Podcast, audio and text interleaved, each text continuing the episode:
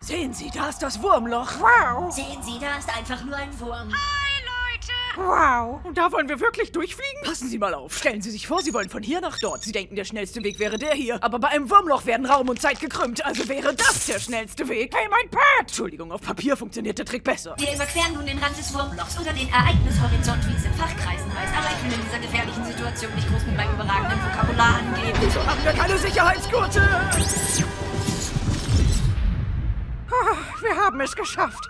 Außenhüller hat 30% Schaden erlitten. Primärsysteme sind beschädigt. Zehn schwer verletzte Crewmitglieder. Bei der Kaffeemaschine geht die Cappuccino-Tasse nicht. Wir müssen diese Verluste in Kauf nehmen, denn wir sind jetzt in einem fremden Teil der Galaxis. Eigentlich sind wir nur eine halbe Stunde von unserer vorherigen Position entfernt. Eine tolle Abkürzung, Commander. Aber auf dieser Seite vom Wurmloch registrieren die Sensoren einen Planeten. Das ist doch was, oder? Ersetzbares Crewmitglied Nummer 481, Sie untersuchen den Wurmlochplaneten und der Commander kommt mit. Oh nein, doch nicht sie. Ich meine Commander Stachli. Auf sie kann ich mich wenigstens verlassen, sie alter Haudegen. Viel Erfolg. Ach je, jetzt haben sie den Bodenprobenscanner vergessen. Holen Sie sie nochmal zurück.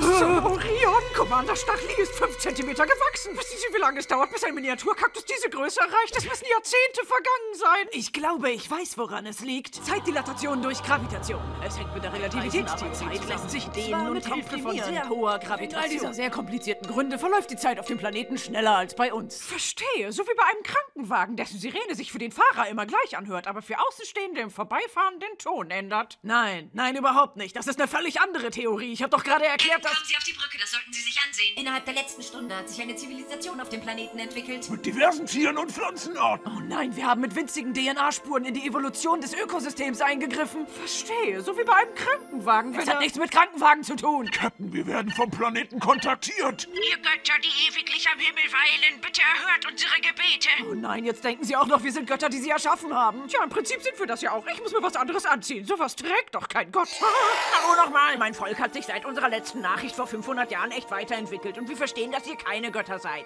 Oh. Ihr seid Reisende, die einen wunderbaren Fehler gemacht haben, sonst würden wir nicht existieren. Wir haben aber mittlerweile auch Technik und Raumfahrt entwickelt. Oh, ich habe 200.000 Anrufe in Abwesenheit. Klingt nach einer besorgten Mutter.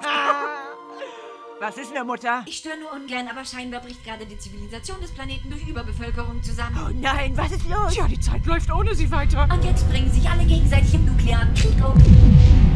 Und jetzt ist der ganze Planet und alles Leben ausgerottet. Durch eine fette Explosion. Yeah. Yeah. Faszinierend, wir haben die gesamte Geschichte einer Spezies beobachten können. Tut mir echt leid, dass alles, was sie je geliebt haben, für immer ausgerottet ist. Aber das Quartier von Crewmitglied Nummer 481 ist frei. Sie können bei uns bleiben. Ist das nicht schön?